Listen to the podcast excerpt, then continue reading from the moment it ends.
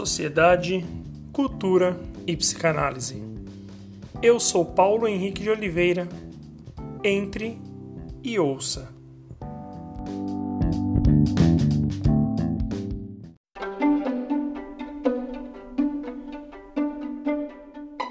Olá, hoje eu gostaria de te convidar para pensarmos em alguns sentimentos.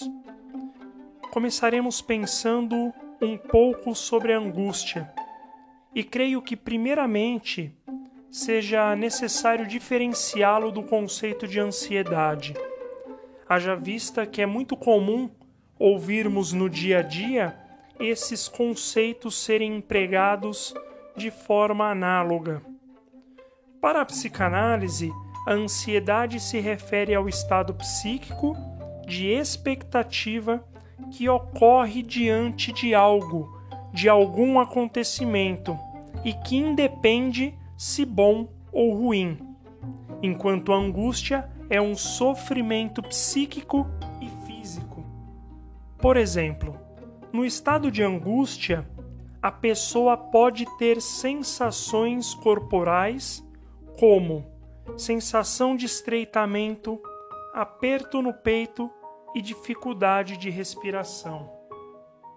Para além da ansiedade, a angústia é, portanto, uma condição existencial, que mais que sofrimento, também é uma sensação de impotência perante esse sofrimento.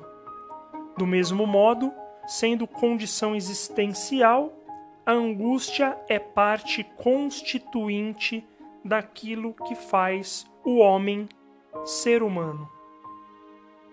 Outra diferenciação pertinente se refere à angústia e medo.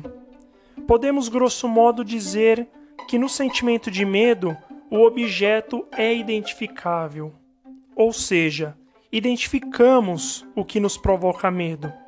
Quer um exemplo? Alguém que se aproxima com um revólver na mão. Porém, na angústia, o objeto falta não sendo possível distinguir tal sentimento. Além disso, outra diferenciação está entre angústia e fobia. Relacionado à fobia, na tentativa de livrar-se da angústia, o sujeito liga-se a uma situação ou objeto específico a qual tentará a todo custo evitar. Assim podemos pensar as fobias como construções que protegerão o sujeito do sentimento de angústia.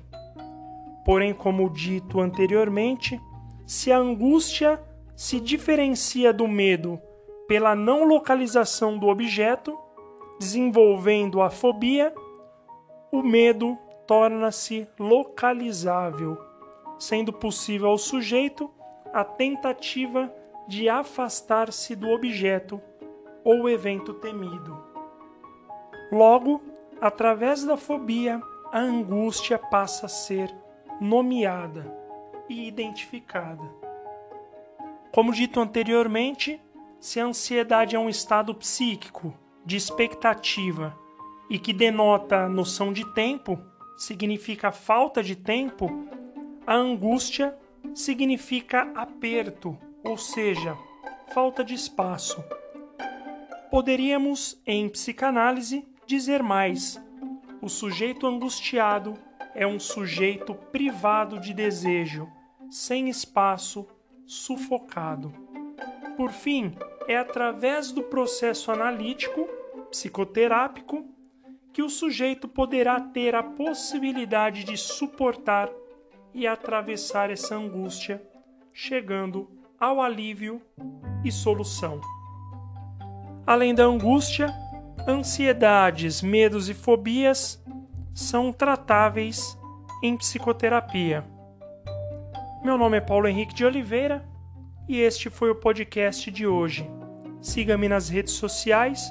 O Instagram é paulohenrique.psi, o site www.psipho.com br Entre e ouça.